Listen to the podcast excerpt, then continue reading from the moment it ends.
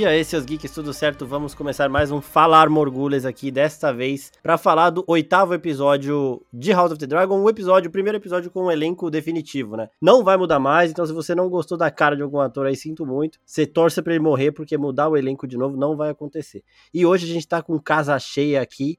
Primeiro, né, apresentar o que tá comigo toda semana, Guilherme Pim. E aí, Pim? E aí, pessoal, só queria dizer que se um dia eu falei que o Damon estava errado, quem estava errado era eu. Então, fazer aí essa correçãozinha aí pra esse homem maravilhoso. E também nós temos já duas vozes conhecidas de quem escuta todos os podcasts aqui do Oficina, começando pela Vitória. E aí, Vic, tudo bom? Oi, gente, tudo bem? E também o João, que tava querendo falar mal do Waymond aqui, só que ele chegou no melhor episódio do Waymond de todos, então acho que ele vai falar bem hoje. E aí, gente, tudo bom? É, falar bem dele e também do, do grandioso Damon, né? Não tem nem como falar mal. É, o Damon, ele é um absurdo. Bom, o episódio... Gente, primeiro, lembrando que vocês mandaram perguntas, a gente vai respondê-las no final do episódio, ou durante também, né? Como a gente vai falar de um monte de coisa aqui. Eu anotei muita coisa, tem uns detalhezinhos legais pra gente lembrar. Mas o episódio começa com já uma mudança na abertura. Eu reparei só nesse episódio, nos outros eu não sei se tinha, que a abertura vai correndo pelos logos lá das... das dos Targaryen, né? Então ele passa do Aegon, das irmãs do Aegon, de Aerys e tudo mais. E ele chega agora em mais três logos novos, novos que eles estão na mesma, na mesma tela. Do Aegon, do Aemond e da Helena, que são é, os filhos aí da Alicent, né? Então já tem um detalhezinho. E do mesmo jeito que a abertura de Game of Thrones funcionava, ela vai constantemente mudar assim que tiver peças novas no tabuleiro.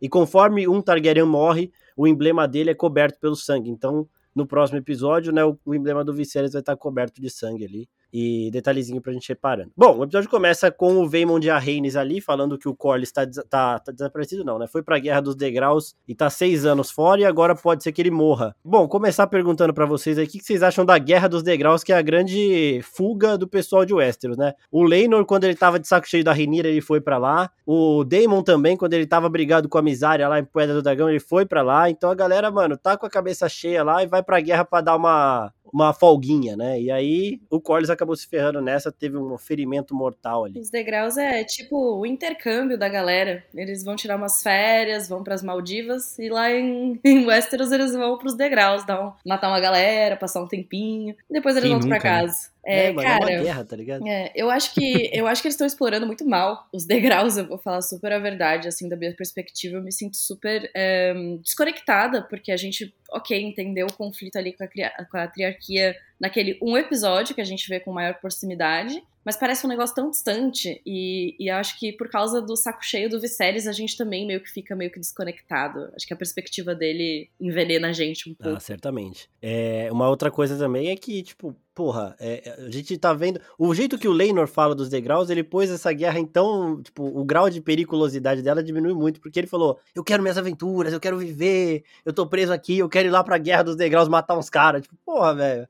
É fosse... o Bibo Bolseiro. É, então, pô, tinha que ser um bagulho sério e tal, mas aí eles passam essa essa impressão de segurança aí que não tem, né? Mas a gente chega num momento importante que essa guerra tá acontecendo lá, mas a real importância disso tudo é o Corlys que pode morrer e o Vaemond tá ali discutindo com a Rhaenys e o, o, embate dessa discussão é muito maior do que ele parece, né? Porque o pessoal até fala, é, ele representa, eles só querem saber do trono de Deriva Marca, não tem nenhuma ligação com o trono de ferro. Só que se o Vaemond ganha essa, já é uma contra os filhos da Rhaenyra e da legitimidade deles, então já é muito perigoso para ela no futuro, porque a vitória dos Hightower, né? Se a gente pode colocar os Hightower junto com o Vaemond aí, significaria a derrota para Renira também em todo, todo o resto. Né? E o Vaemond é um pé no saco, todo mundo concorda com isso, né? Totalmente. Não, pé no saco e completamente maluco, né? De falar tudo aquilo que ele falou Não, no episódio. Naquela hora ali ele já tava pros caralho já.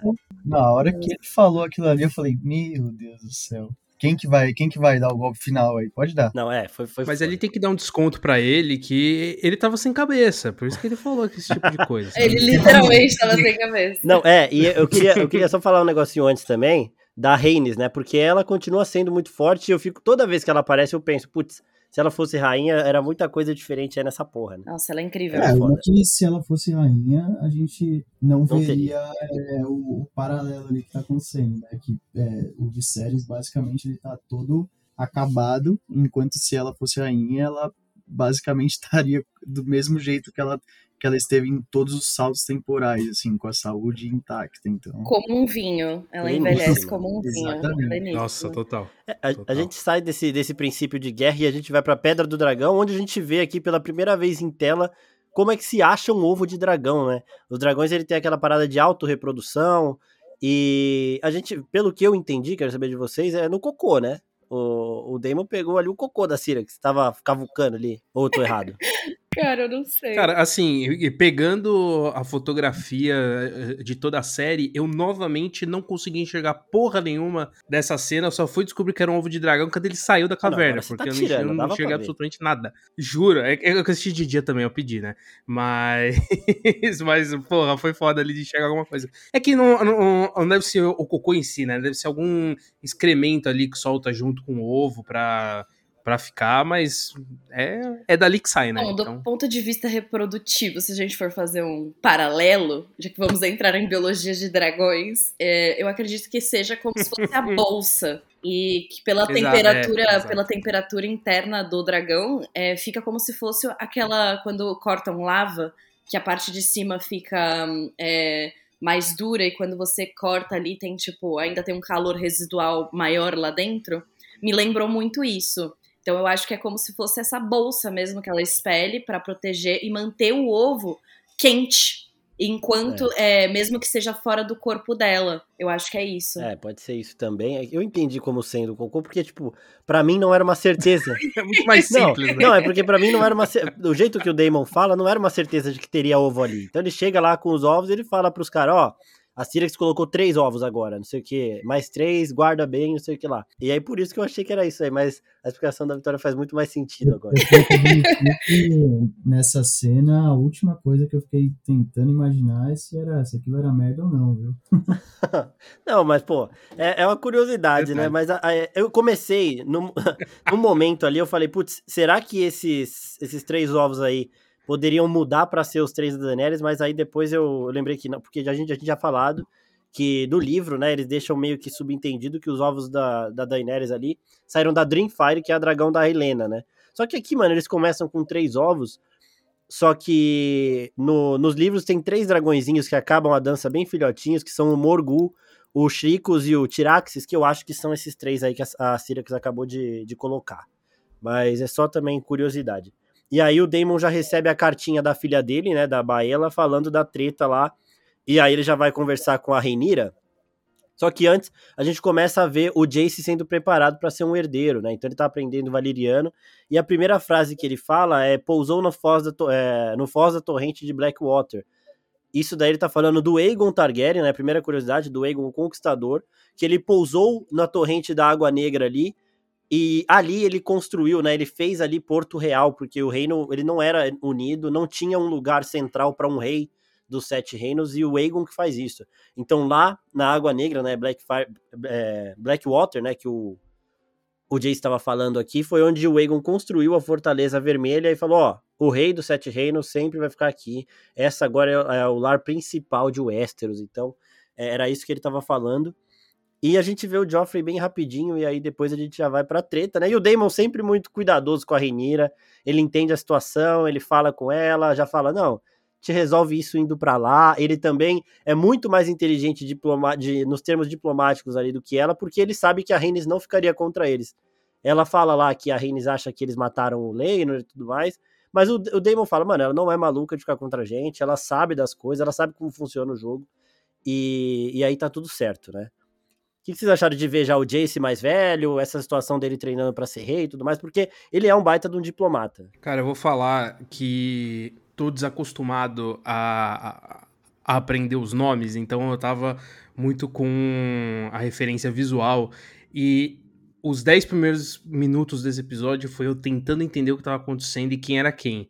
Então, assim, eu não consegui prestar muita atenção na trama nesse pedaço, porque eu realmente fiquei muito perdido. Eu gosto desse ponto, mas eu acho que esse salto temporal, felizmente, acabou, que era algo que realmente estava me incomodando nesse sentido, porque eu acho que quando a gente estava começando eu pelo menos, né, eu, eu, particularmente falando, quando eu tava começando a acostumar com aqueles personagens, com aquele universo, vem um, um, salto temporal e meio que dá uma limpada e muda muita coisa ali, então foi difícil me encaixar. Então todo começo de episódio eu precisava me encaixar de volta para é, embarcar ali na trama. Então esse começo foi, foi mais um pedaço, tanto que eu não tava entendendo de quem que eles estavam falando que ia, que ia substituir o Corlys ali, eu dei uma apanhada, mas esse início ali de, da trama envolvendo aí de, de fato o nascimento da, da guerra foi algo bonito de ver, né? Eu acho que esse comecinho um pouco mais calmo, um pouquinho uma discussão mais de diplomática ali da coisa, foi muito bom para desencadear o que a gente vê no final ali, que é um, um, conflito um pouco mais, muito mais carnal, digamos assim. Eu tenho que admitir, assim, que os, os dois filhos da Rhaenyra que eles, que eles colocaram nos atores, nos personagens, eu achei eles com uma cara muito de bobinho ainda, enquanto o Jace é, tá, mano. Puta merda. Sim, enquanto os dois da, da Alicent, tipo. O, é, é, o Aegon, o Aegon ainda tem uma cara de bobinho, mas dá pra ver que ele é completamente retardado, assim, ele é louco. Enquanto o Aemond, não, ele você já vê a cara de, de maluco que ele tá. É, até porque ele parece até mais velho do que o, do que o Aegon. E o mas... ator tem 20 anos, hein? O ator do Aemond tem 20 e o do Aegon tem 27, velho. Meu Deus do céu, é, gente. Caralho, é o Benjamin Button, mano. Pelo Exatamente. amor de Deus. Total, total. Mas eu vi muita eu gente falando isso. Né? Eu, eu ainda eu não fui muito com a cara do, do dos atores ali que estão fazendo o personagem do, dos dois. Assim, eu acho que dá, dá uma disparidade muito grande quando você coloca os dois lados, assim, um, um lado a lado do outro, assim. É, sei lá, eles parecem muito. Parecem não, né? Eles são bem mais fracos, assim, até em, em, assunto de combate, assim, dá pra ver claramente. Isso que o, que o Waymond, ele se tornou um belo de um cavalo, assim, ele lutando lá é, com, com, o Cole. A parada do Waymond vai ser o, o Daemon. Né? Já deu para entender uhum. que ele tá em uhum. níveis diferentes ali, porque. E aí também eu acho que tem muito da criação. Tipo, enquanto a Alicent estava criando um filho dela, acho que os dois, eu acho que o Aegon também sabe lutar, a gente viu ele com mais jovem lutando. Só que agora ele não tem esse interesse, né? Só que a, a Alicent estava preparando os filhos dela para a guerra, enquanto a Rhaenyra, acho que ela não estava pensando nisso, né? Ela já estava preparando eles para tomarem decisões diplomáticas. Então, um vai ser Lorde de Marco, o outro vai ser o futuro rei de Westeros. Então, eles têm que é. ser mais diplomatas do que guerreiros. Enquanto a Alicent sabia que, ó, o pau vai comer solto aqui, então eles têm que saber se virar e sei lá. Tá é, talvez aí tenha sido o erro da Rhaenyra, né? Porque ela já imaginava que que ia rolar um, um, um, tipo de golpe aí, até porque ela mesma fala que é, ela fala assim, hoje vai ser o dia que, que os High Towers vão dar o primeiro golpe, é, então, assim, ela já deveria imaginar que ela, ela teria que criar ali os filhos para serem híbridos, né, tanto diplomatas quanto, quanto guerreiros, assim, porque é, é, certeza absoluta que uma treta ali ia rolar uma hora ou outra. Eu acho é, que eles colocaram esse foco agora na primeira temporada. É, eu acho que a parte que vai, né, eu não sei como é que eles vão cortar, né, agora o último episódio dessa temporada,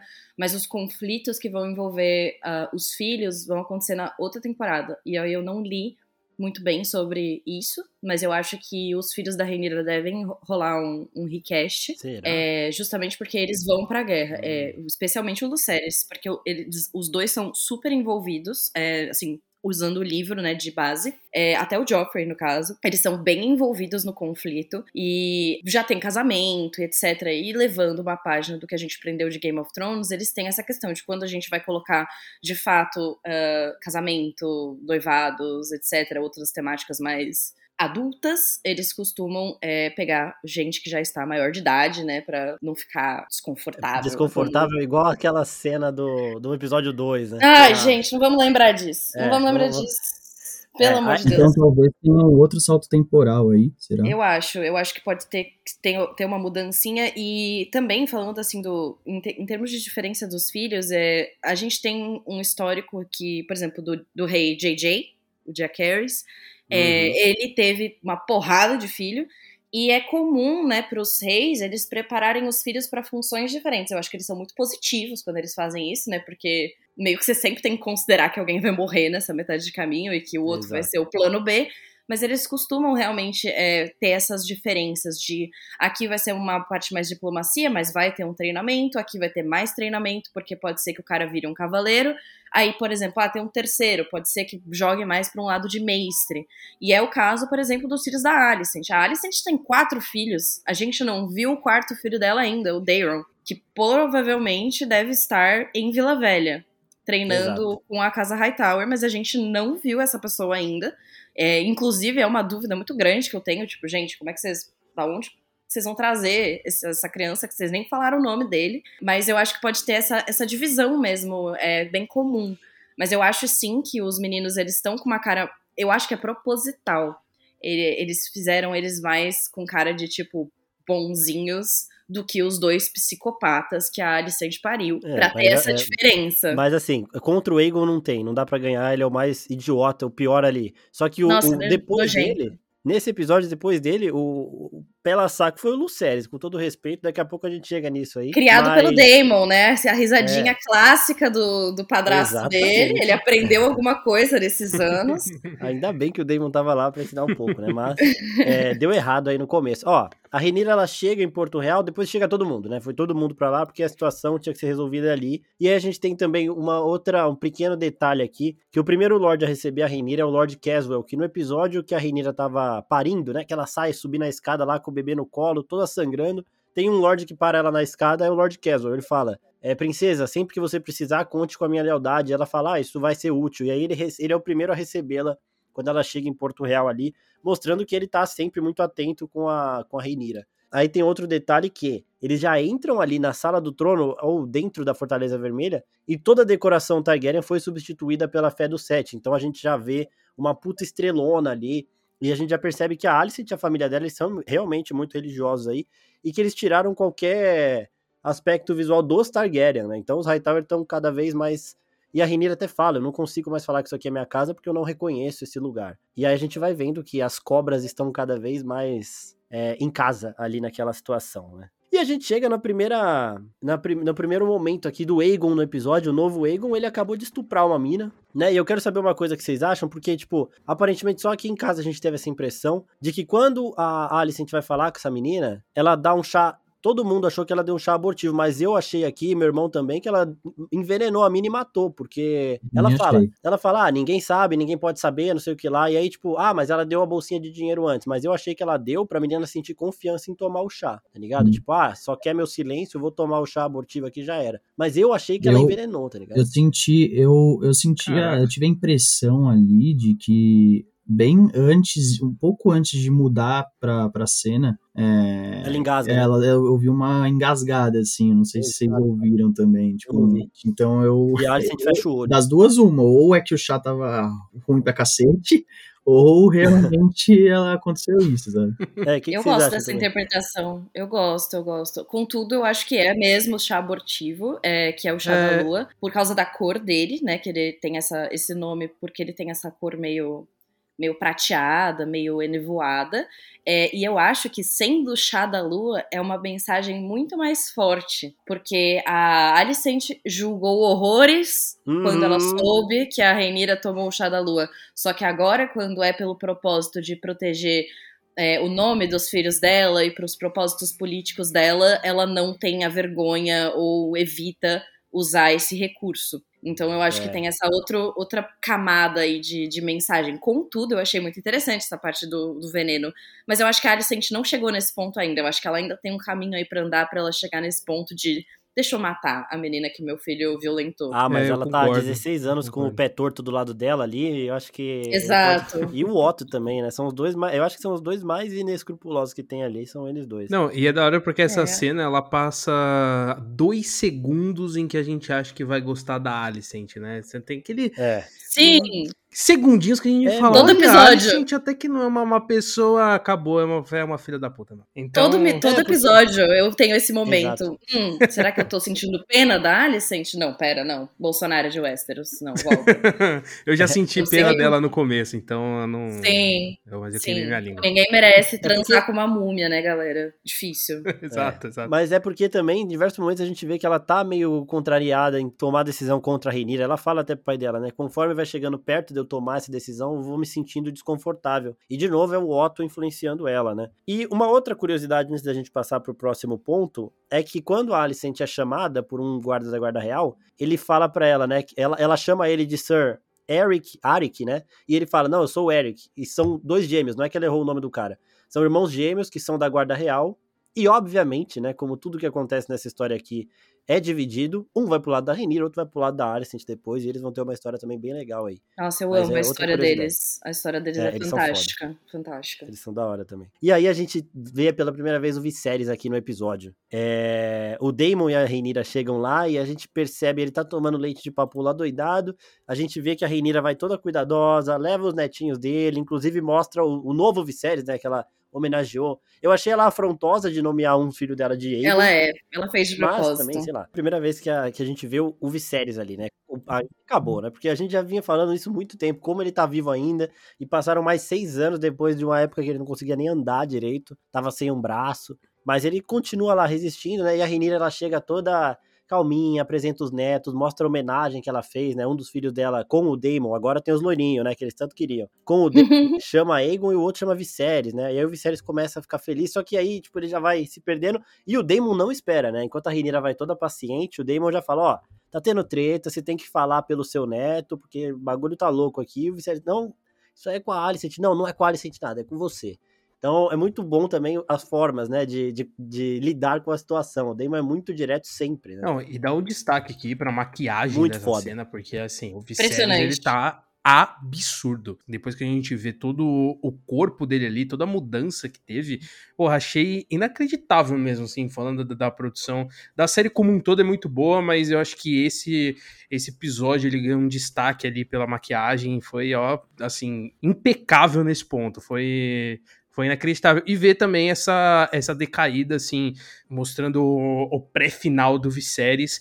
E que, assim, eu no ano passado falei que tinha sentia dó do Viserys. E, porra, esse episódio do começo ao fim, o que eu mais tive por ele foi dó. O que eu, assim, o que eu chorei então, com ele hoje não tá escrito. Véio. Vai, vai tirando, vai tirando, viu? O jogo vira, o jogo vira. Porque vira você me muito. zoou que eu sentia dó dele, viu? Ah, gente, ele é um. Ele, a gente pode aceitar que ele é um banana. Ele total, sempre foi total, um banana. Total. Só que, tipo, nossa, eu chorei de, de ponta a ponta. A entrega do, do Perry, o ator dele, foi assim, desproporcional para mim. Foi eu, cara, de verdade, foi muito, muito bom. Eu senti a, a, o, o, trabalho de câmera nesse episódio, especialmente na cena do jantar, quando mostra, tipo, a, é, as pessoas estão passando na frente da câmera e tem uma sobreposição ali só que tá focando nele e ele olhando as coisas. Nossa, a mensagem ali que o Perry, durante todo o episódio, consegue passar só com o olho, assim, só o olhar dele, tipo, o tanto de conflito que ele tem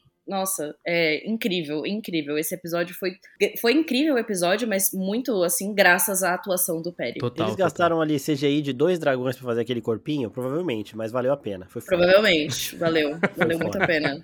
Não, e aí é muito bom, né? Porque depois do Damon já dar essa chamada nele, ele já recusa o leite de papoula e o Otto continua querendo que ele pareça mesmo confuso, né? Ele fala, ó, ó, tu quer um jantar. Aí, não, mas é de manhã ainda. Aí, não, porra, eu quero um jantar com a minha família, cara, sei o quê. E aí o Viserys, todo mundo tava pedindo, depois desse episódio, o que eu vi no Twitter foi muita gente pedindo M pro, pro pad Considine aí. Porra, ele foi foda.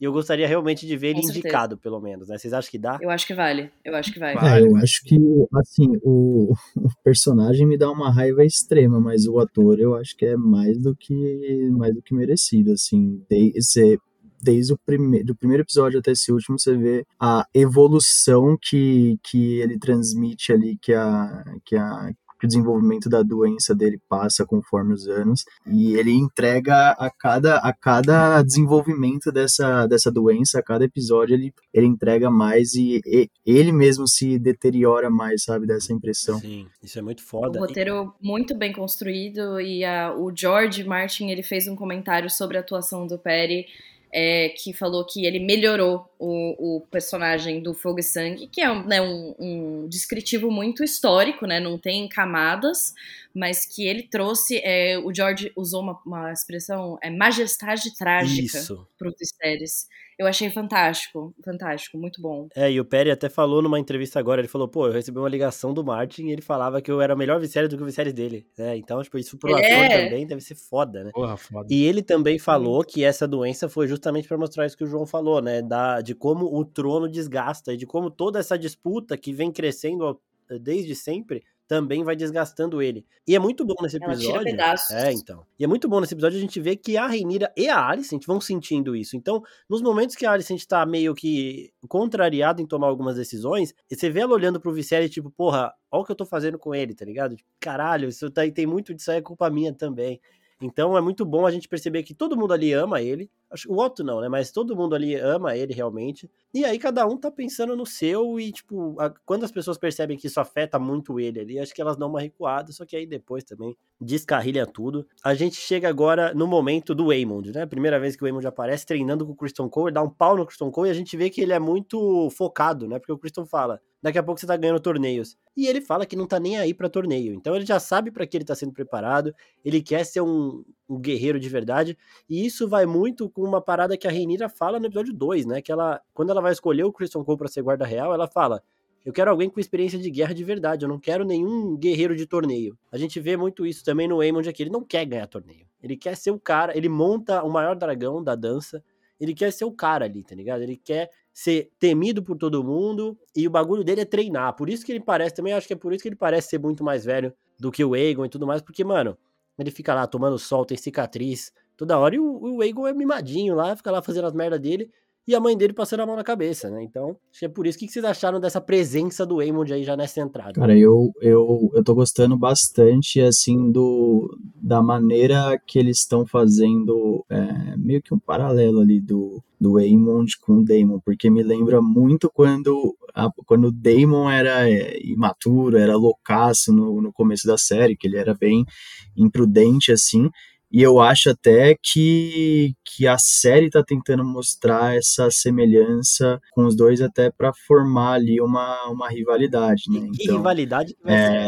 puta merda. É, que rivalidade. Então, assim, a gente já viu que, que o Aemon roubou, né, o dragão da, da ex-mulher do, do Daemon. É, então, assim, a gente vê que essa rivalidade está cada vez mais borbulhando ali para rolar uma bela de uma treta, né? ele bateu nas filhas dele, cara. É. Eu acho que o Damon só guardou aquela cena que ele chega e ele não fala nada quando as crianças brigaram. Eu acho que ele só botou no arquivo mental dele. Tipo, algum dia eu vou comer o cu desse moleque por causa disso. É, e eles têm umas trocas de olhares muito fortes nesse episódio aqui, tá ligado? Tipo, tem dois momentos é, que eles se encaram. Da, mesa. É, dois momentos que eles se encaram que você fala, mano, caralho. E aí, a, a hora que ele chama os sobrinhos dele pra, pra treinar, eu falei, nossa, ele querem treinar, sobrinhos? Eu falei, caralho. E não é meio que na, na. É meio hostil, mas é hostil porque ele passa isso, acho que pra todo mundo, né? Porque a pessoa que vê ele ali com aquele tapa-olho, aquele jeitão dele cheio de cicatriz, vai achar hostil. Mas eu acho que, tipo, nesse momento, os filhos aqui, eles não estão levando essa rivalidade que as mães estão levando, né? Eles estão aqui como famílias que se rivalizam nesse sentido de provocação, né? Mas não que não uhum. ultrapassariam isso, pelo menos eu vejo todo mundo ali pensando em não passar dessa linha.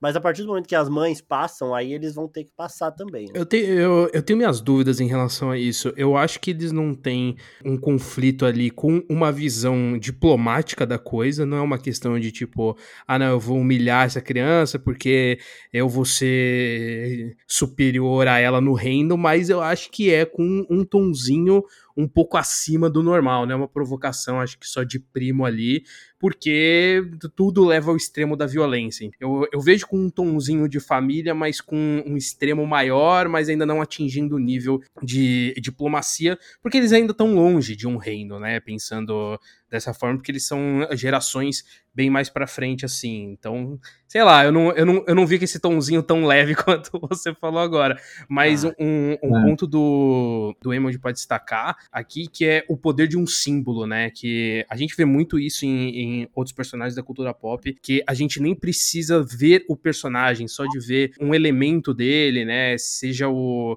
sei lá, o chapéu do Indiana Jones, ou só a respirada do Vader, e a gente tem isso com o Emond com com o tapa-olho. Tanto que a primeira cena que ele aparece é ele de costas. Só que uhum. a gente já sabe, primeiro, quem é o personagem, ele já passa toda a imponência que ele tem por causa de um episódio. Então, eu acho isso muito poderoso. Não só, lógico, tem toda também a, a construção do personagem, mas o símbolo em si ele é muito, muito poderoso nesse sentido, porque a gente já sabe do que esse moleque é capaz só por um episódio e só de ver ali um símbolo que ele tem e que vai carregar ele para a série toda. Então, putz, eu achei essa apresentação dele ali excepcional. Lógico, quando ele vira de frente, tudo piora, porque aquela cara de psicopata que esse maluco tem deixa tudo ainda mais intenso, assim. Então, mas eu achei, achei do caralho. É engraçado que o único olho que ele tem restante ali, ele tá 100% do tempo arregalado, assim. É, tipo, é bizarro. É, um olho é vidrado, assim, que como se fosse, puta, eu a qualquer momento eu vou te matar, assim. Exatamente. então, assim, é, é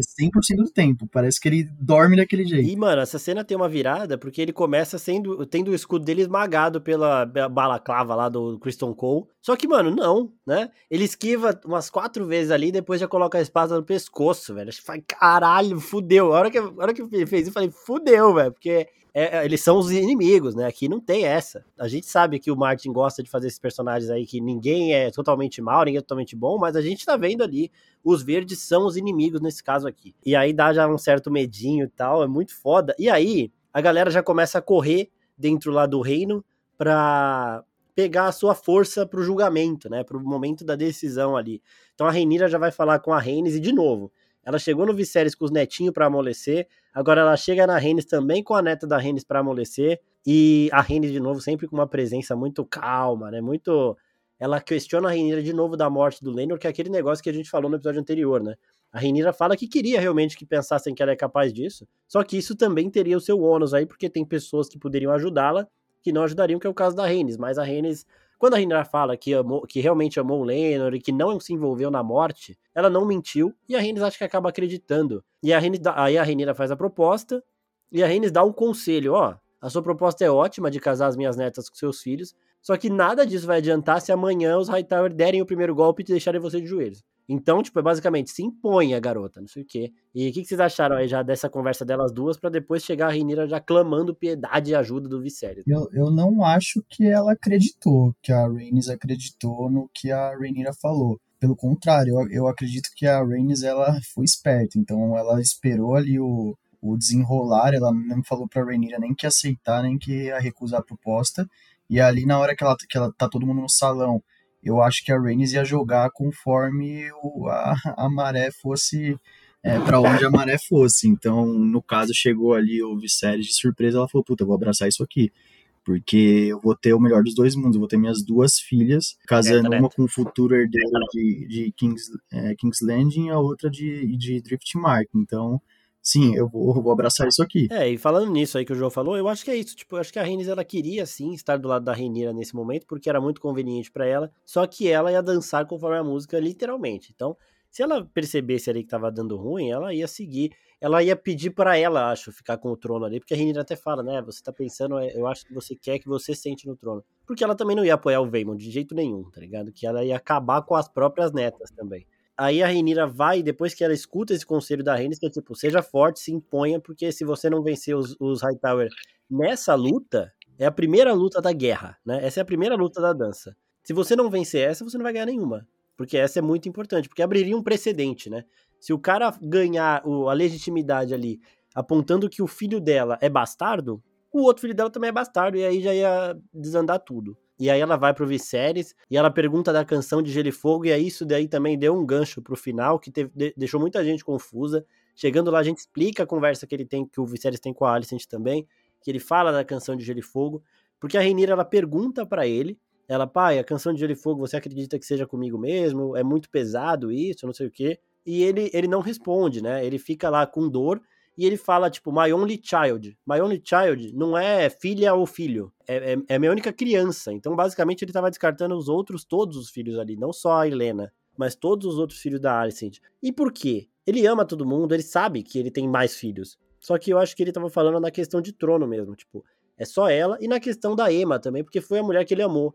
Tanto que ele chama. Un... As únicas pessoas que ele chama de meu amor aqui são a Reinira e a Emma. A Alicent ele chama de dear wife, né? De querida esposa. E, e aí ele nesse é... sentido, tá ligado? E aí isso também do, do meu amor, ele vai voltar no final também. Eu não sei se isso é uma coisa que o Viserys leva em consideração quando ele fala my own child, né? Tipo, prole, tal, tal, tal. Mas a Rhaenyra, é, a Emma, ela é, ela é filha de uma filha do, do, do rei Jacaerys, se eu não tô enganada, né? Ela é metade Arryn. Só que ela tem ela é o sangue Targaryen.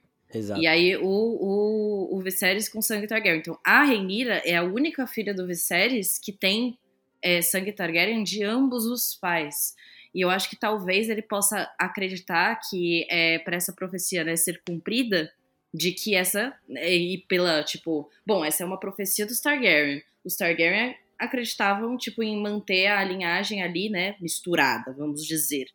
É, então pode ser que ele ache que ela tem mais chance de ser a pessoa que vai levar essa profecia para frente, né, através dela, através da linhagem dela, por ela ter o sangue puro, vamos Exato. dizer assim. E aí nisso, pensando já no futuro, a gente já pula os três filhos do Strong ali dela, né? E uhum. já passaria para os filhos dela com o Daemon.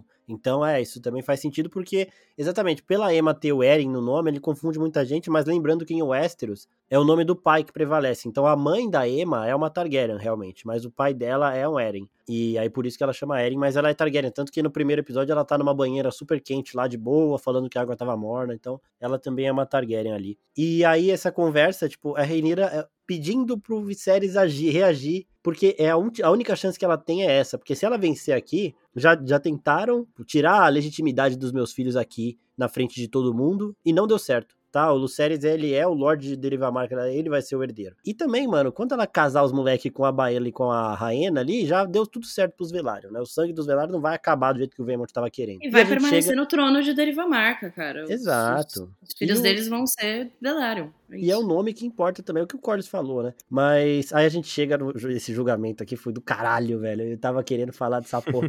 e aí, o, o, o já tinha acertado tudo, né? É aquele negócio lá de. Tem uma série que chama Irmandade, por exemplo, que os caras tinham um policial comprado lá. E aí tem um... eles ficam passando droga, né? E aí tem um dia que chegam lá e é outro policial, aí se fuderam, né? E, tipo, vai todo mundo preso e acaba tudo. E aqui é basicamente isso. O Veymond chegou, fez ali o acordinho dele, já tava tudo certo. Era só chegar e falar o que já tava certo, né? Porque o Otto que tomaria a decisão. A hora que o Viserys chega. Mas não contavam com o Super Viserys. Exato. E uma coisa Viserys que eu falei veio. na hora. Uma coisa que eu falei na hora é que assim, é o momento mais frágil dele fisicamente, mas é o momento que ele tem a presença mais forte ali, porque, mano, se, se você não olhou pra tela e falou, caralho, que a, a, cena dele indo pro trono, ela é muito forte, ela é muito forte. Não, é maravilhosa. E a diretora desse episódio, ela falou, né, que eles estavam fazendo o primeiro teste de filmagem e a Renira tava, por, por coincidência, ela tava ali, parada no momento que o Viserys entra.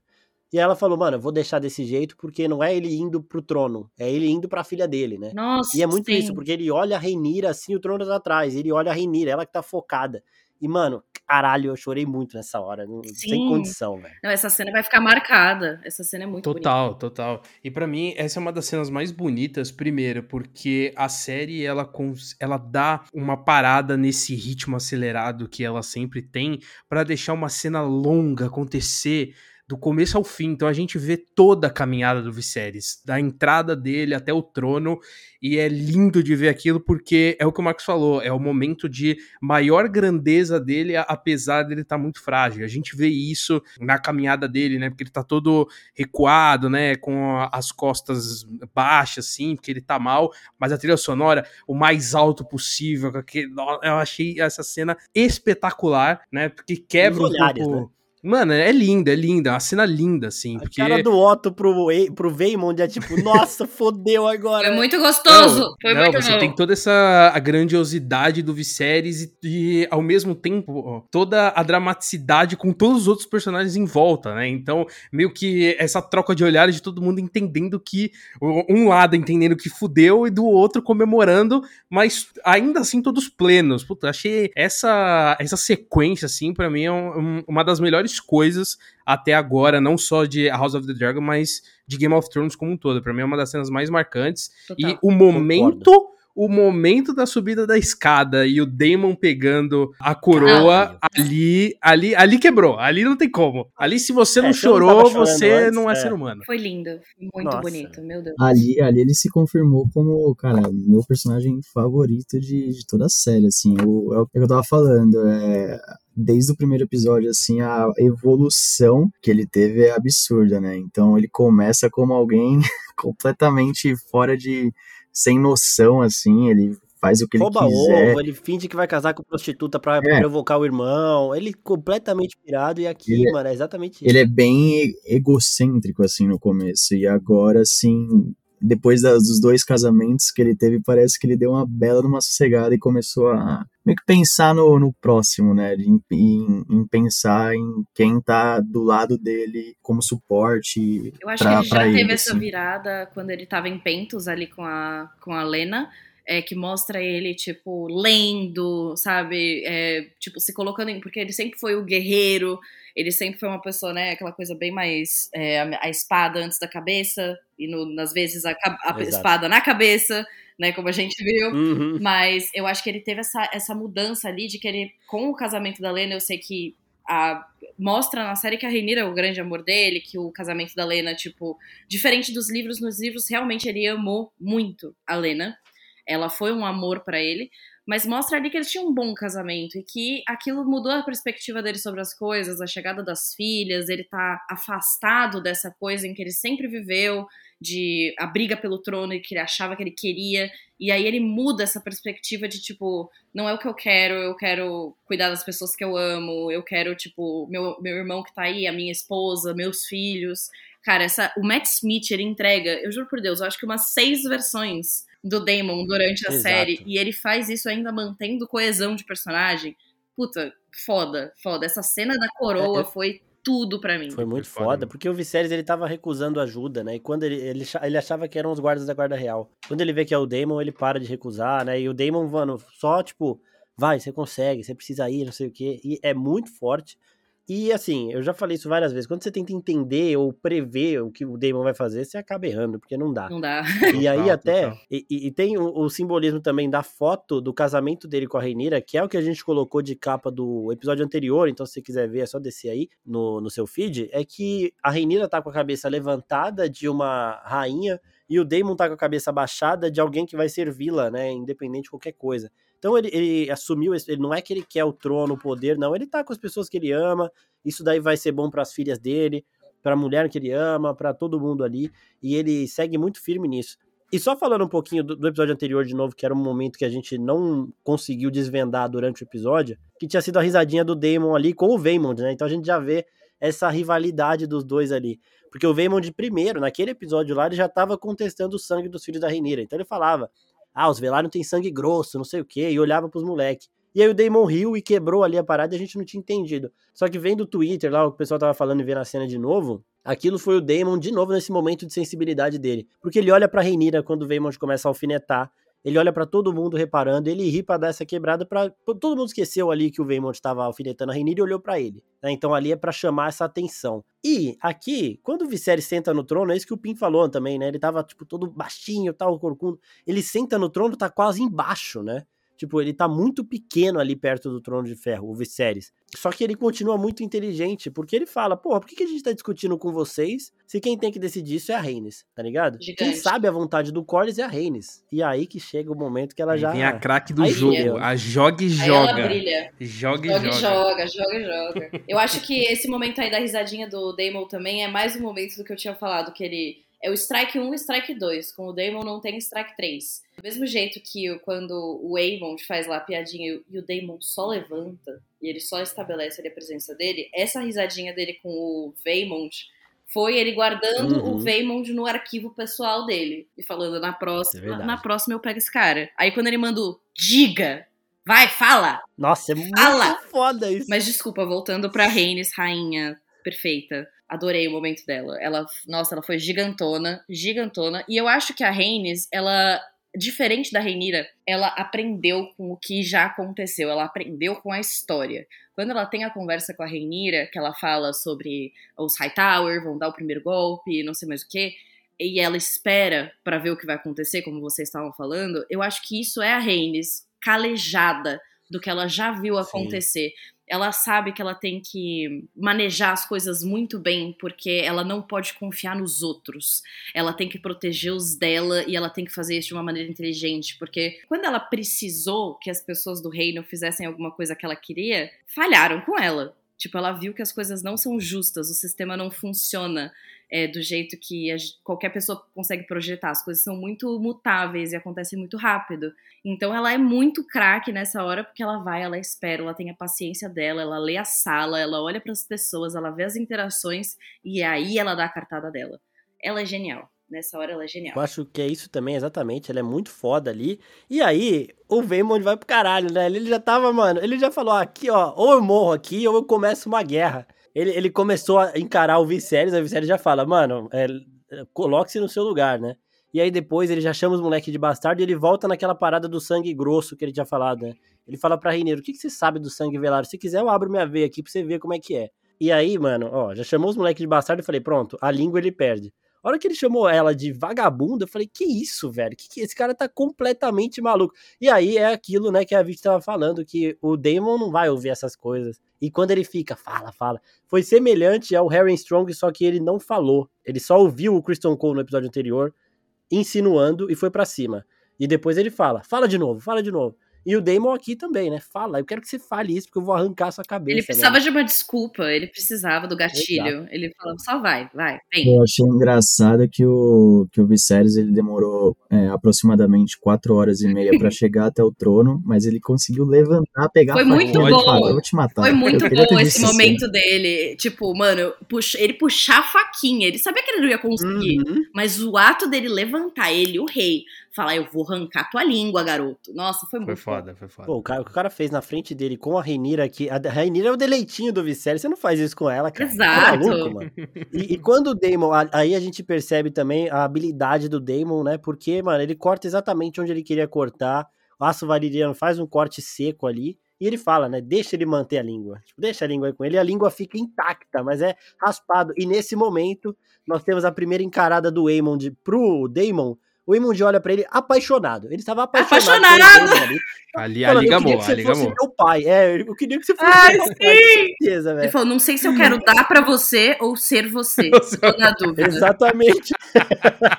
ele tava muito encantado ali, velho. Não tem outra explicação pra aquele olhar, velho. E, mano, chocou todo mundo, né? É, e aí, enquanto isso a gente olha a Helena, coitada. A Helena, ela tá nos verdes ali por, uma, por um acaso, mas ela é muito pura, né? A gente vai, vai percebendo isso ela se assusta, põe a mão no ouvido, a Alice já vai acalmar ela, e o Aegon dá um pulinho de susto ali, bem covarde, sei lá, velho, se eu tivesse uma treta, eu acho que o Aegon tem a impressão de que ele estaria correndo ali, por mais que a gente saiba que ele tem habilidade com a espada também, mas... Porra, é, é muito da... quebra de expectativa para todo mundo que tava assistindo também. Vocês se surpreenderam na hora, porque aqui todo mundo falou: caralho, caralho, que isso? Sim, sim, foi incrível. Mas uma coisa que a, da Helena, é, a Helena, do outro episódio, a gente já conseguiu ver, ver, alguns sinais, e o pessoal da internet né, já estava especulando de que eles estão usando é, signos é, de que ela tem algum transtorno do espectro. E aqui, quando ela coloca a mão no ouvido, o jeito que ela se porta, a, a, os trejeitos dela, a gente consegue ver que eles estão levando realmente isso para esse lado.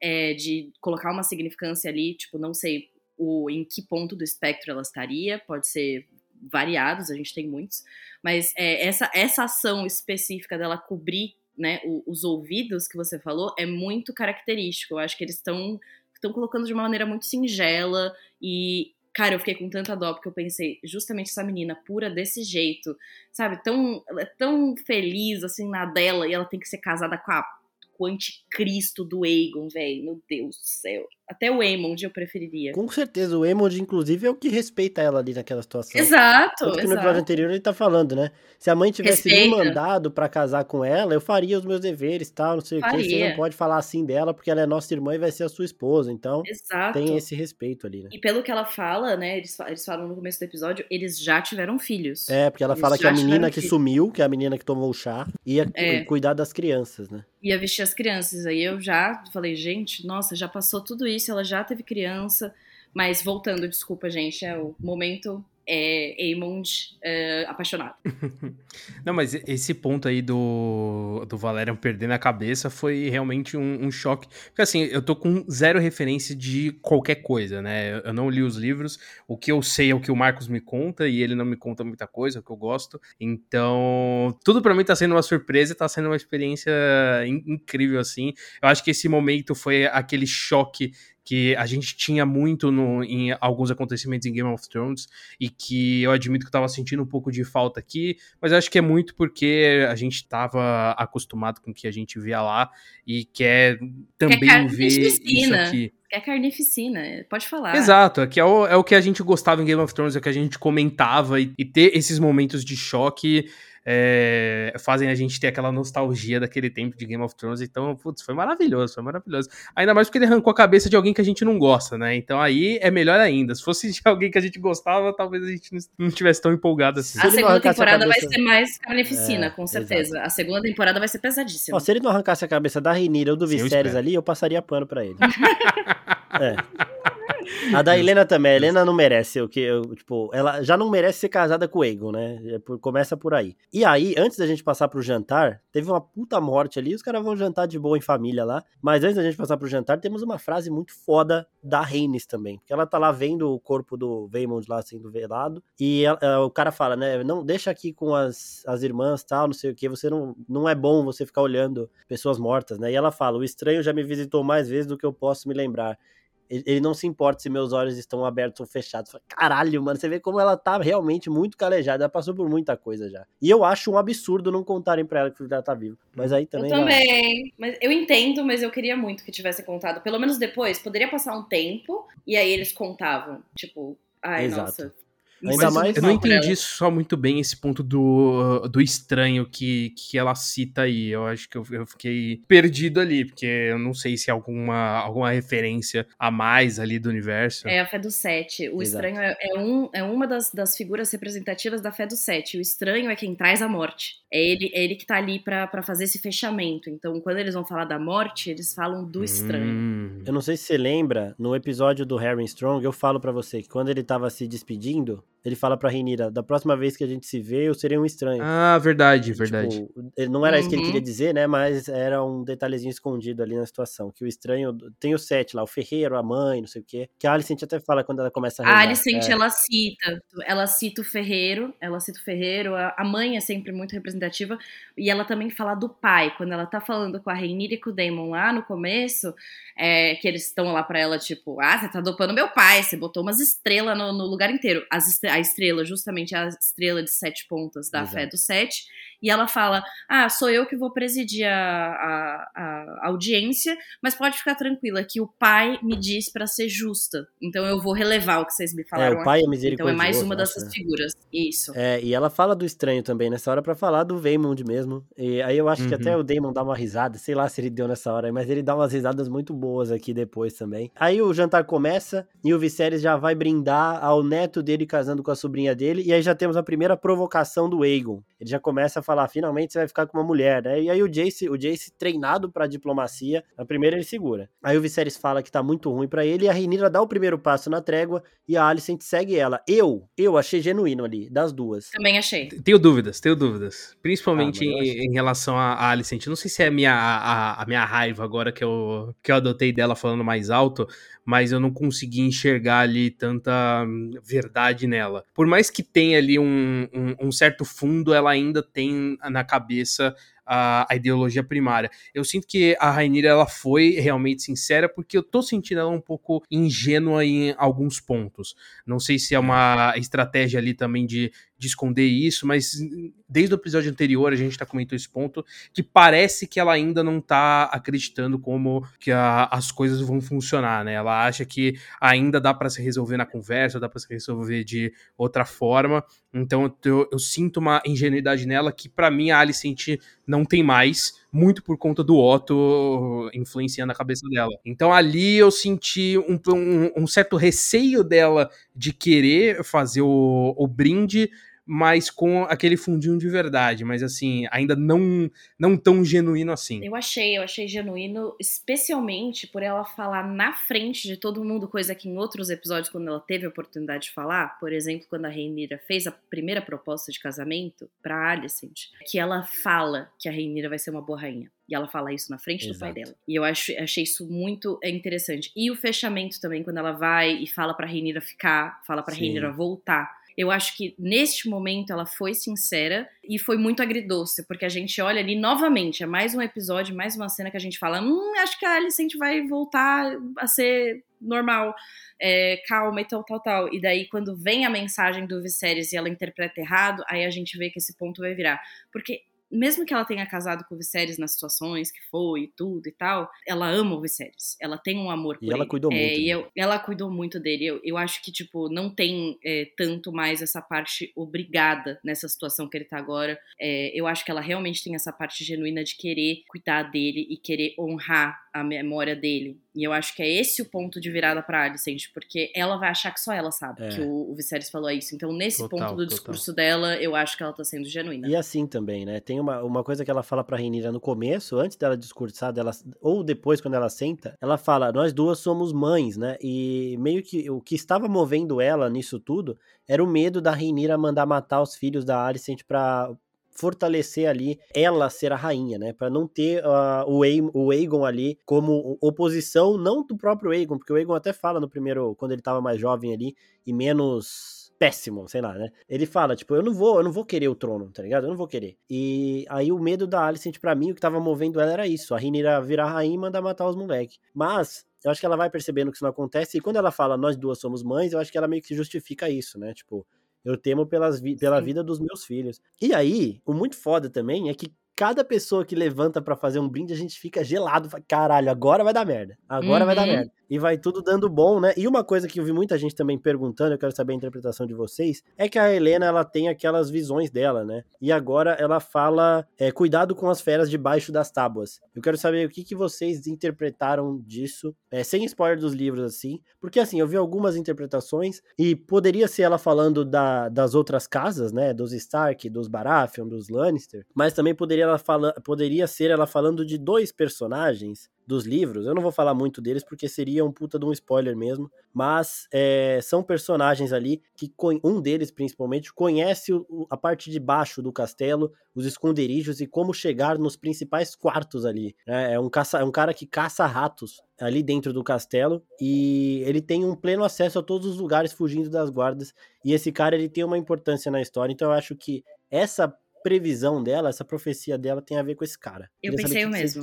É o mesmo, né? Só que é muito difícil de falar isso sem, sem dar é, spoiler. não dá. Tem que ser assim, é. É, você trazendo esse ponto, assim, quando ela falou, eu não, eu não consigo pensar absolutamente nada, porque eu não, eu não tenho muita referência, mas pelo final do episódio passou uma, uma sensação ali de que essa fala dela remete muito às pessoas que escutam atrás das paredes, tá? Não não no sentido de, tipo, ser um personagem específico, mas muito do que a, a gente vê que a gente tem a miséria recebendo uma informação de dentro do castelo, então acho que é muito disso das pessoas em volta que conseguem pegar essas informações e usam contra a família, né? Então eu meio que peguei dessa forma. Ali no, no momento que ela falou, eu não consegui pensar em nada, mas aí depois desse final do, do episódio me remeteu a esse ponto, né? De ser aquele aqueles ouvidos atrás da porta e o que isso pode levar ser usado contra eles, né? Que é o que a gente vê ali no final, que tem uma informação que é passada para miséria que pode ser usada contra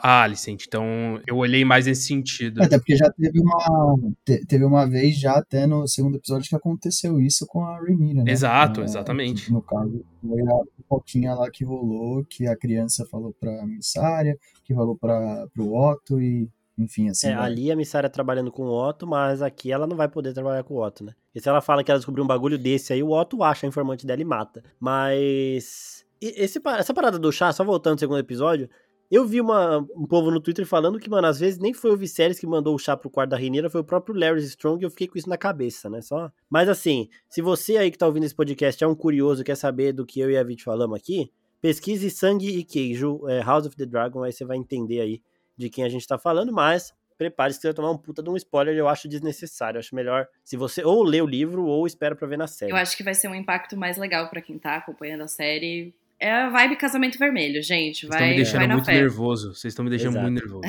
Vai ser impacto. É o impacto, cara. É o impacto. Puta, me fala que vai E ser aí? essa primeira temporada ainda, por favor. Não, não Eu vai. acho que ah, não. não, velho. Não vai, não vai. Caralho. Não, vai ser É mais pra frente. Essa mais pra frente. Eu tenho minha eu, teoria. Eu mesmo eu comecei a, a pesquisar algumas coisas há umas semanas atrás, e aí eu já, já li algumas coisas que acontecem, só que eu falei, puta, parei, vai, vou parar com isso porque, porque eu não quero, eu não quero estragar.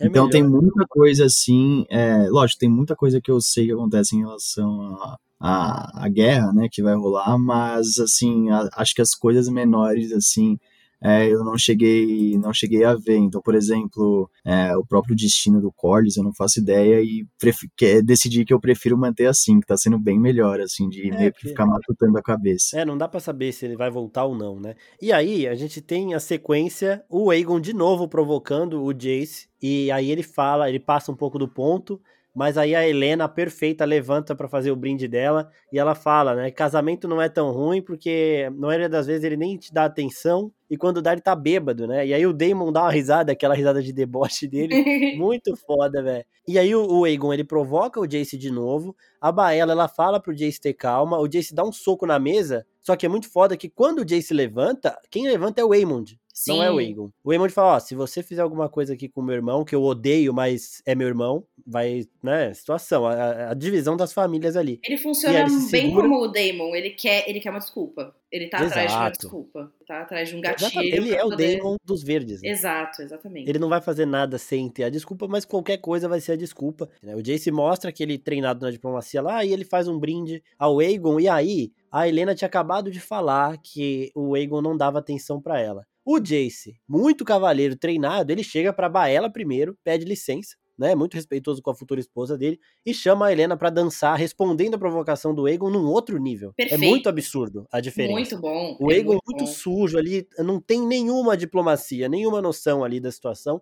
E o Jace dá a melhor resposta. E foi muito bom ver a Helena se divertindo, sabe? A gente sabe que Foi. tipo, vai ser muito difícil pra todo mundo nessa guerra, mas ali.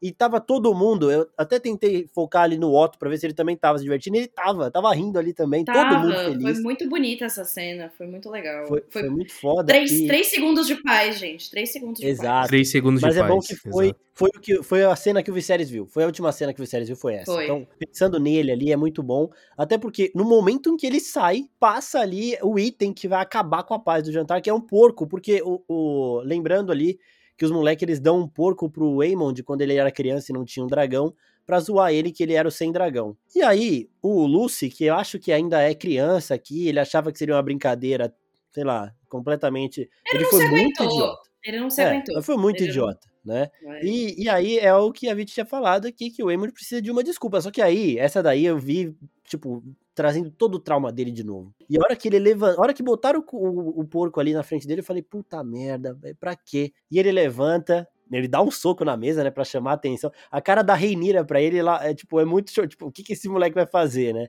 Eles são irmãos ali, mas eles não têm relação nenhuma. Mas é muito bom a cara dela, que ela assusta e, tipo, olha assim, eita porra, eu tô com medo desse cara, eu não tinha nem visto ele aí, tá ligado? Tipo assim. Aí, em- eu queria ver dublado pra ver como eles fizeram. Mas em inglês ele fala, né? É, um brinde aos meus sobrinhos, que são as pessoas mais inteligentes, bonitas e strong que eu conheço, né?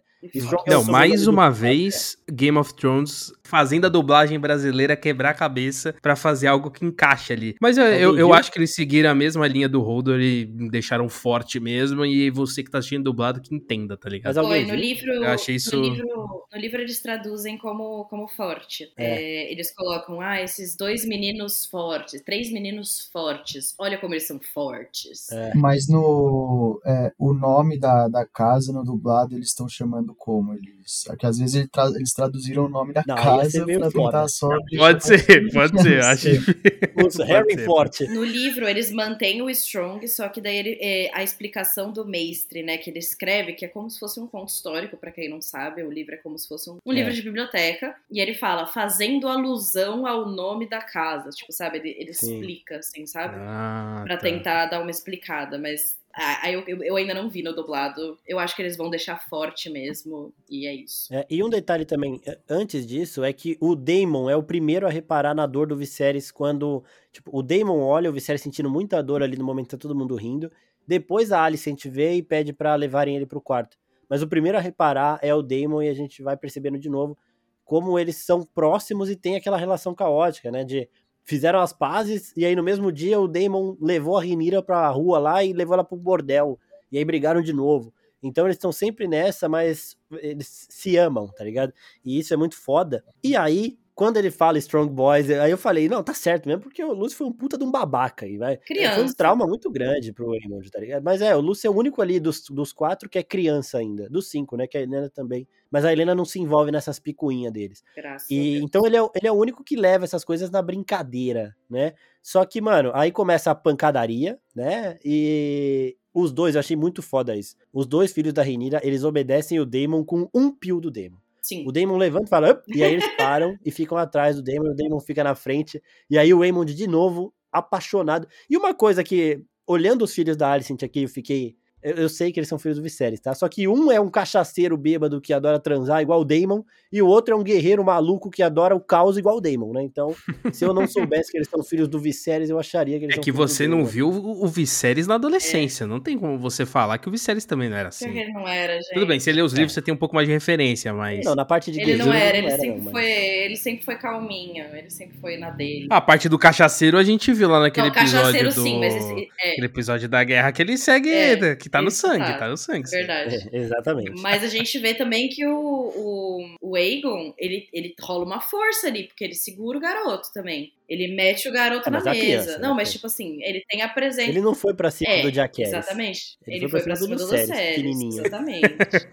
mas ele fez alguma coisa. Eu esperava mas que é... ele fosse isentão, sabe? Do tipo, ai, não vou sujar minhas mãos. Sim. Uma vibe meio Joffrey, sabe? Não, mas ele é realmente ele foi, ele foi, foi bem forte ali, porque o, o Lucerys, ele é uma criança, mas ele não consegue fazer nada. O, o Aegon já levanta rápido e já coloca ele na mesa ali. E a coitada da Helena no meio de novo, né? E ela sai da, do conflito. E aí a gente tem o Damon e o Waymond ficando cara a cara mais uma vez. E isso é muito foda. E aí depois a gente tem a conversa da Alicent com a Renira, que a Vit já falou aqui. Que a Alicent pede pra ela ficar. Ela fala que vai levar os meninos e voltar de dragão. E aí começam aqui os, os momentos finais do episódio que dão aquela virada pro próximo. E o primeiro é que tem uma pessoa de capuz indo pra Misária eu cheguei a achar que era o Damon, depois eu cheguei a achar que poderia ser o Waymond também, mas aí é uma mulher que leva os segredos do castelo e essa mulher é a mesma mulher que levou o chá pra Alicent, dá pra menina lá que foi estuprada pelo Waymond. Então ela uhum. é a uhum. mesma, e, e, a gente percebe que ela tem muita confiança da Alicent, porque ela fala, é, eu trouxe ela direto pra cá, minha rainha, ela não, não viu mais ninguém. Então, tipo, ela é a mulher ali mais próxima da Alicent e ela é informante da Misária. Então a Misária já recebe essa informação e vai acabar chegando pro Damon isso aí, porque é aquele negócio que eu falei. Se ela fala pro Otto, o Otto ia matar essa mina. Queria falar pra Alicent, quem sabe do chá?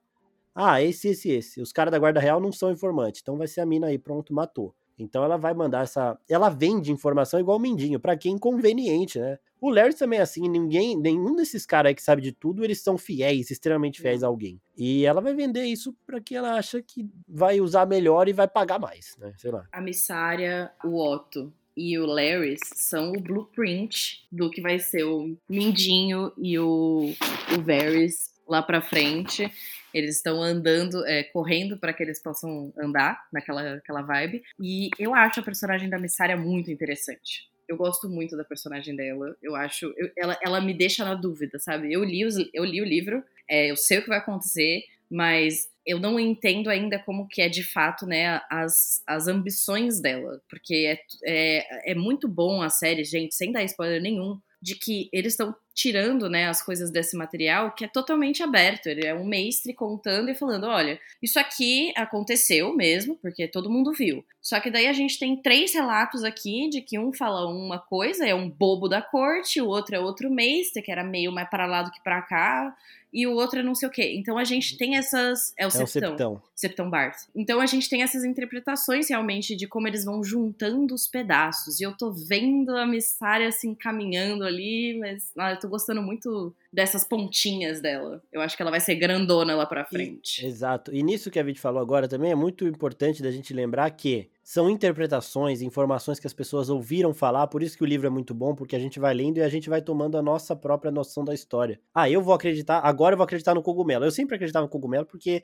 ele pensa o pior Sim. das pessoas e o Westeros a gente sabe que é isso que rege Eu amo o né? cogumelo. Mas inclusive tô sentindo é, muita falta eu... dele. Muita falta. Exatamente, é isso que eu ia falar, porque ele, ele alegrava o Viserys, né, nos é. momentos finais do Viserys, e nem falaram disso. E aí, eu vi muita gente falando, ah, isso aí não tá no livro. Não tá no livro porque o livro, de novo, o livro não é contado por um narrador observador que é o que vê tudo. Ele é contado por narradores personagens, Sim. né? Então são pontos de vista. Então, teve muita gente falando isso do, De do Leinor. O Daemon queria que ninguém soubesse e ele teve sucesso nisso. Eu fiz até um vídeo falando sobre isso e falando sobre como o Leinor pode voltar, tá? Porque tem um personagem no, nos livros aí que chama Adam do Casco. E aí eu fiz um monte de coisa falando que ele pode ser o Leinor, porque até ele é o cara que Tipo, ele vai ter muita conexão com os Velário, sabe? Ele fala que ele é um bastardo do Leinor, e o Leinor não. A gente sabe que o Leinor não teria. Não gosta dessa fruta. Mas. E aí eu fiz um vídeo lá falando da diferença de idade, da diferença de aparência e como que eles podem mexer com isso. Tá também na, vai estar tá na descrição aqui. Mas são acontecimentos que as pessoas não sabem. E aqui, de novo, né? Quando a Alicent está falando com o Viserys, que tem toda aquela confusão, uma pessoa comentou lá no, no oficina: Ah, mas esse negócio da da profecia do príncipe prometido não tem nos livros. O Viserys fala pra Rhaenyra, isso só passa de rei para herdeiro. Isso aí não exato, passa nem de Targaryen para Targaryen, é de rei para herdeiro. Não tem como um Meister, um bobo da corte ou um septão ouvirem falar disso. Isso é um segredo completamente exclusivo daquelas pessoas ali. A Renira não falou isso nem para os filhos dela, nem para o Daemon ela falou isso. Então não é uma parada que teria nos livros que as pessoas sim. sabem, mas isso sim, de fato, pode ter acontecido. Então, antes de passar para vocês, só para uma, uma situação disso, é que nos livros esse jantar ele é descrito como um jantar de falsa alegria, de falsa trégua, né? Que, tipo, sim. as pessoas veem lá como foi falsa trégua, porque logo depois deu a treta E foi esse o jantar é, do, nos livros Exato. que elas usam, é, elas já estavam usando as cores, tá, gente, né? Agora na série série. Verde e Mas preto, no é. livro, esse foi o jantar específico em que a Alicente apareceu de verde e a Rhaenyra apareceu de preto, e aí virou os lados dos verdes e pretos. E aí vai. E falando nisso também, é, para mim é mais Targaryen quem usa as cores Targaryen do que quem fica usando verde. Então você vai falar que os filhos da Alicent são mais Targaryen que os da Rhaenyra. Igualzinho a Cersei é... vestindo os filhos dela de dourado e vermelho, galera. Exatamente. Mano, sim. É. E, e aí, eles falam isso do jantar, mas eu vejo como o jantar tendo tipo, sido completamente é, sincero ali, e nos livros também, né? Porque agora a gente está vendo as coisas acontecendo. Tiveram algumas pequenas situações que mudaram, tipo a relação da Laena com a Reinira, por exemplo, Sim. que não mostraram. Ai, triste. Mas, mas eu acho que essas principais aqui, elas estão sendo mantidas, porque o Martin, lembrando, nas temporadas finais de Game of Thrones, ele foi descartado por aqueles dois malucos que acabaram com a história. Eu vou nem falar o nome deles aqui. Mas aqui ele está supervisionando tudo de perto. Então eu acho que tudo isso aqui realmente pode ter acontecido no livro, no, é, no Fogo e Sangue. Sim, eu acho que eu, eu, gostei de coisas que eles modificaram. Por exemplo, vamos falar o Veymond, né, que aconteceu nesse episódio. No livro, ele, ele faz né, essas afirmações de que os filhos da Reinira não são é, legítimos, etc. E a Reinira, ela manda o Daemon pra catar a cabeça dele. Sabe? Ela, é. ela manda ele. Só que não ia ter o mesmo efeito dramático. Foi muito mais legal pra série eles trazerem isso para esse momento da corte. Então, nossa, nossa pro Damon também. Total. Imagina, tipo, a gente só vê ele, tipo, igual quando foi a, a morte lá da, da esposa dele, aquilo também não tinha no livro, né? É só especulativos. Mas a maneira como é mostrado, a gente também tem que levar isso um pouco em consideração, de que às vezes as coisas não funcionam pra tela, né? Que a gente tem que trazer isso Exato. de uma maneira diferente. Eu gostei muito dessas mudanças que estão acontecendo. Até agora eu não desgostei. A única coisa que eu desgostei, vou fazer um comentário pequeno aqui, foi o rolê do casamento do Christian Cole ter solado a cabeça do garoto no chão e ninguém da Guarda Real ter segurado, porque, gente, isso daí não ia acontecer. Tipo, isso não poderia acontecer. Os caras da Guarda Real iam segurar o cara. É, e o Christian Cole não ia, é. não ia ter sido perdoado, sabe? Mas é, nos livros o Joffrey morre no torneio. É o Christian Cole que mata, Isso. mas é num torneio de justa. É, foi né? tipo, então... matou, mas foi entre aspas Acidente, por causa da. É. é, exatamente. O que teria sido interessante também, eu acho que eles queriam muito um fator de choque, né, ali para dar um, um gás nos episódios, mas tu, tudo bem. Mas de resto, eu acho que eles estão sendo muito bons. A consultoria do Martin com certeza tá ajudando demais e tá sendo excelente as adaptações. É, e é só deixar isso pontuado que essas coisas que estão acontecendo que não estão nos livros, elas podem ter acontecido lá, Exato. mas são segredos tão grandes que não vazaram nem para os narradores do livro, né? Então, isso do, da canção de Gelo e Fogo é com certeza isso. Porque isso explica muito também a motivação da Alicent. Só que aquele negócio, né? Ela passa o episódio inteiro ciente de que o Viserys está confuso. E aí agora ela ignora completamente a possibilidade de uma confusão. Né? Ela, ela, esquece e... que tem um outro Aegon que já existiu, né? É, é então. E aí, João e, e Pim, que, que vocês. Que a gente falou um monte de coisa aqui agora, quero saber de vocês dois aí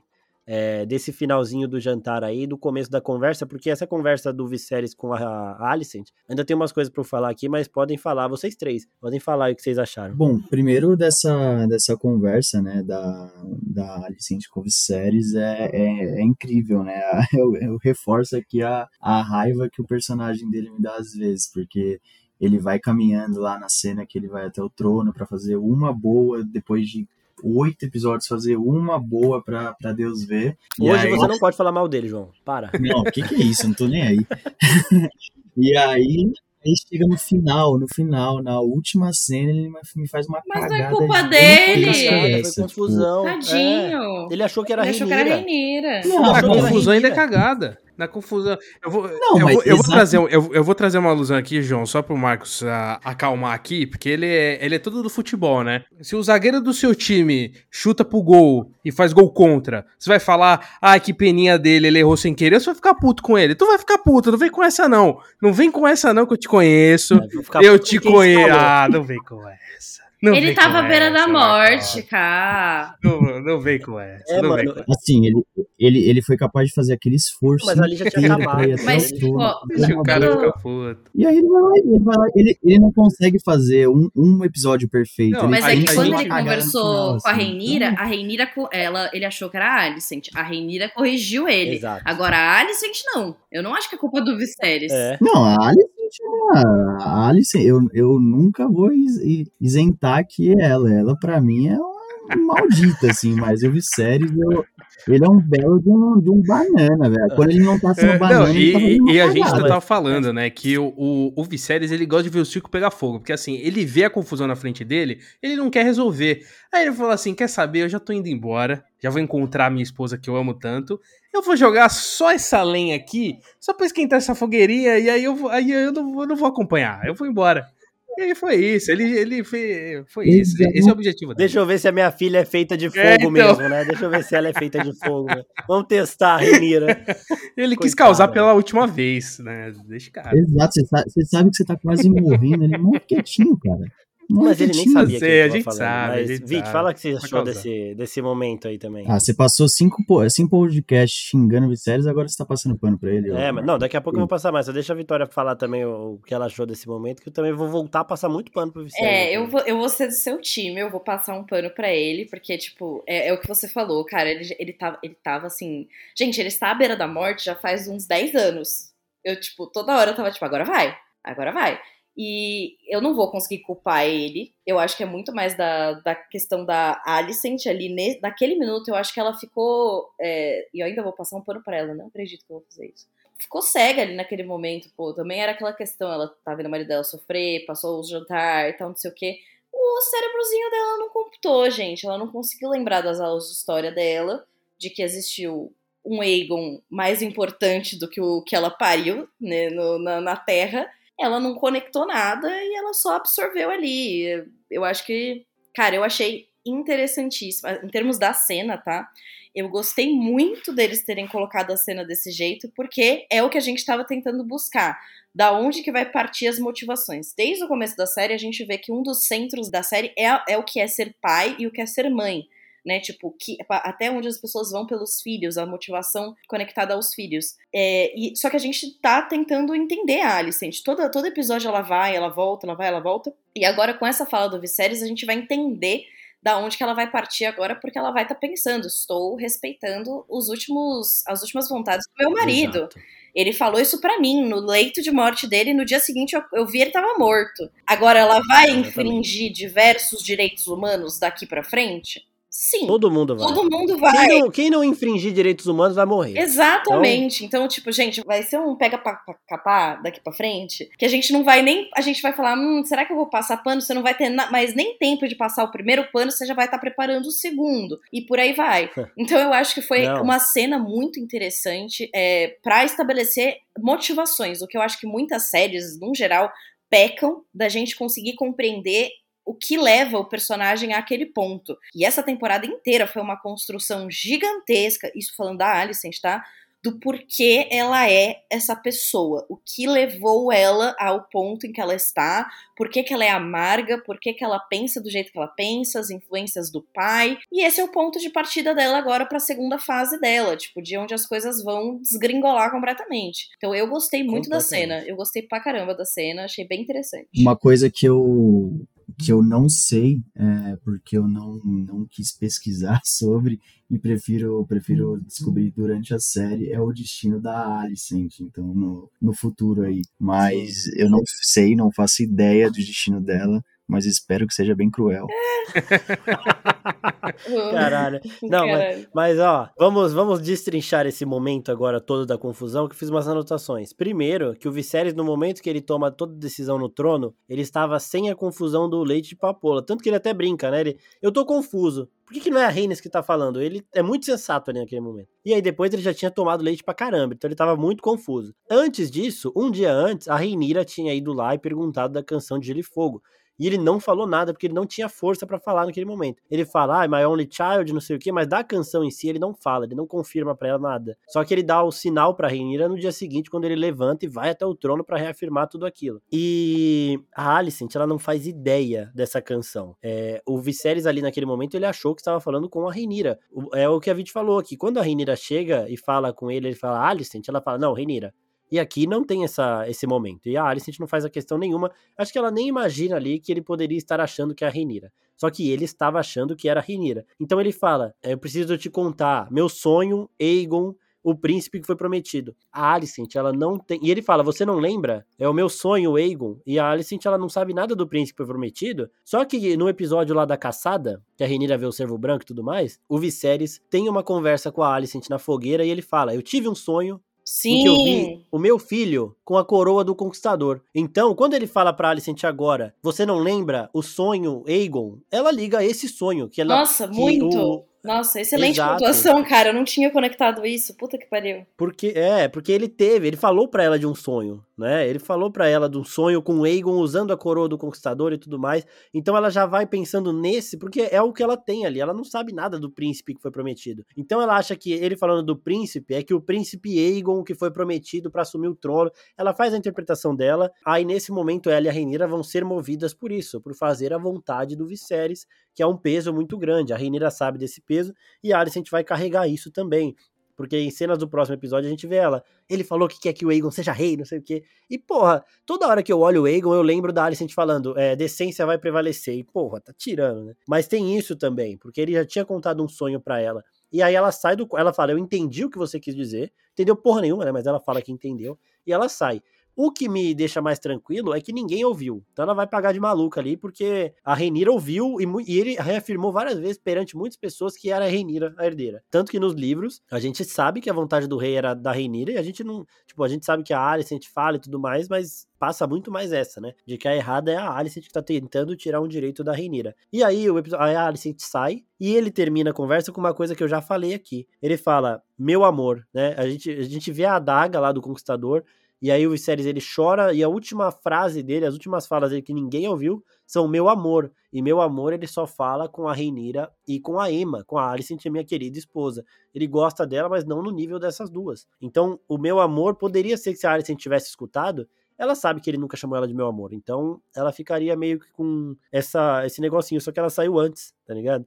Então teve isso também, que eles chamam ela de querida esposa. Mas aí dá a angústia de tipo, putz, poderia ter sido evitado, mas é o que o Pin já falou várias vezes, se tivesse sido evitado exatamente, não teria série. Né? Então, eu acho... Pra série acontecer. E, e, esse ponto do meu amor no final também, eu pelo menos eu, eu não enxerguei como se, se ele estivesse falando com a Rainira, mas é como se ele estivesse encontrando a, a Emma de volta, sabe? Como se ele estivesse indo embora mesmo, encontrando com ela. Ele até estica a mão, ele mexe no anel, então é como meio que Agora se estivesse encontrando encontrando Sim. com ela e indo pra morte de fato e indo pros braços dela, né, digamos assim. É o último suspiro dele. Exatamente. O último suspiro dele é ele encontrar ela. Eu pensei exatamente o mesmo. Eu, eu chorei os, nos créditos, eu já tava chorando. E eu, tipo, não, ele não falou isso. Ai, meu Deus. Marcos, volta, tá? Ai, volta, Marcos, volta. volta. Ele tá chorando. Não, não, Enxuga tá... essa lágrima aí e volta. É. Não, tá, tá tranquilo, tá tranquilo. Recuperado. É, a gente tem uns comentários muito bons aqui, ó. Começando pela Má Forte Ingrid, que ela fala: só elogiar a performance do Viserys, chorei e tudo mais. O eu, tal do Luca, fala assim: a melhor frase foi a língua ele pode ficar. Foi, né? Foi uma frase foi, foda. Foi foda, né? foi foda. Foi. Não, não, sei se foi a melhor, porque eu acho que a melhor, a mais pesada desse episódio foi um brinde aos meus sobrinhos, sobrinhos. Eu nunca conheci ninguém mais strong do que eles, né? Strong Boys, caralho, mas, essa aí, mas são, lógico que é o Damon e o Waymond aí. Nossa, esses dois, o dia que, mano, eles saírem na mão vai ser foda. Muita química. É, total. Aqui, ó, a Nath Lopes. O jantar, teatrinho ou sororidade? A gente já chegou a concluir. Tá dividido, né? Tá dividido. Tá dois, dividido, dois tá votos dividido. sinceridade, dois votos teatrinho, é isso? É, é isso, né, João? É, eu, eu, pra mim aquilo ali é um teatrinho Você odeia absurdo. muito a Alice, você consegue até me superar. Cara, muito. Ela e o velhaco do pai dela. É, não, ele ali, ele não tem, ele não tem, ele não tem. Ele feliz aqui nesse jantar me passou um pouquinho de, ah, que legal, já vi ele também, mas já daqui a pouco eu volto a odiar ele. É, a Nath Lopes quer saber se a gente pode esperar uma série do Rei Louco ou do Aegon. Isso é importante a gente falar que a série está contando a história da Dança dos Dragões e eles falaram que isso vai durar quatro temporadas. Só que o showrunner da série, Ryan Condal, deixou bem claro que é uma série sobre a dinastia Targaryen, não sobre a Dança dos Dragões. Então, ele deixou bem claro depois que a série estava batendo um recorde de audiência, né? Antes ninguém falou disso. Então, eu acredito que vai virar uma espécie de antologia aí de tipo, vai ter duas temporadas contando uma outra história, e vai ficar indo pro passado, pro futuro e vai contando várias histórias da dinastia Targaryen. Eu, eu queria acho. ver Valíria, né? Mas eu acho que não vão nisso. Se eles forem adaptar uma, um próximo conflito grande, eu acho que eles iriam lá pro para os filhos do Aegon, acho que é Aegon IV, que era o que teve tipo, dos Blackfire lá é, da, da revolução da rebelião Blackfire. Blackfire. Eu acho que esse seria o próximo conflito que tipo daria uma série tipo foda, sabe? Eu acho que esse seria o próximo. Esse tem uns personagens nível Aegon também, tem um caolho lá tem que um é caolho, foda. exatamente. Tem, é. Tem um caolho, a gente gosta de um caolho. É, um caolho caótico, né? Caótico. E, e nessa ainda, eles eles pegam a bandeira, a, o emblema Targaryen e eles só invertem. Então, um lado tem o dragão vermelho e a parte de trás preta, e o outro lado tem o dragão preto e a parte de trás vermelha. Então, eles não abandonam a casa, né? Eles só criam uma outra facção ali. É Sim. É bem foda essa aí mesmo. E essa série, se eles fizessem, é, ela é colada, é, dá, o, dá o start pra rebelião do Robert, que eu acho que seria o próximo, que seria super bem, é super legal ser adaptado. Porque a, uma das bastardas é a Sierra, e a Sierra está no. É, ela é da mesma idade ali do Ned, ela aparece na história do Ned. Então eu acho que seria um gatilho ótimo a gente pegar essas duas como dois próximos focos. É, eu acho que tem muita gente pedindo Aegon o Conquistador, até pela profecia tá sendo muito citada, então eu não duvidaria também. É, até porque eu, é, é, muito arriscado, porque eles estão adaptando, acho que é melhor aqui, porque o povo quer ver dragão também, e já chegam uns momentos, só que a gente tá percebendo que os melhores episódios não estão tendo muitos dragões. Né? O dragão ele é só como sempre, o chamariz, a pessoa vê o dragão ali, ah, vou assistir essa série, e a cereja do bolo, né? Porque a série é maravilhosa de qualquer jeito. Game of Thrones é fofoca e picuinha, é isso que a gente gosta. Exato, exato. A Blanca Bia pergunta do quarto filho da rainha, né? Eu acho que ele tem que aparecer em algum momento, eles não vão esquecer, mas eu não sei se ele vai aparecer já nessa primeira temporada. Eu acho que eles, ele teria que aparecer pelo menos agora no final, cara, tipo, dar algum, algum sinal de vida, pelo menos mencionar o nome do menino, porque ele tem um papel muito considerável, assim, depois. Então não tem como tirarem ele de falar, hum, não vamos fazer esse filho. Eu acho que ele é, tem que então, aparecer. Então, Até porque já mostraram todos os filhos da Rainira aí, até a Helena já tá com filho. E a, e a Reinira, ela tá grávida, né, da, da última da, da filha. filha. a Vicênia. Então. Exato. É, e tem um detalhezinho nisso também, né? Porque no primeiro episódio a Emma fala: a Reinira já escolheu o nome da irmãzinha dela, é Vicênia. Uhum. E agora uhum. ela vai ter, finalmente, ela vai ter uma menina para chamar de Vicênia. É, aí, ó, a Jéssica Vicente pergunta o que esperar do Aemond e do Daemon. O caos completo, né? É só isso. Tiro porrada de bomba.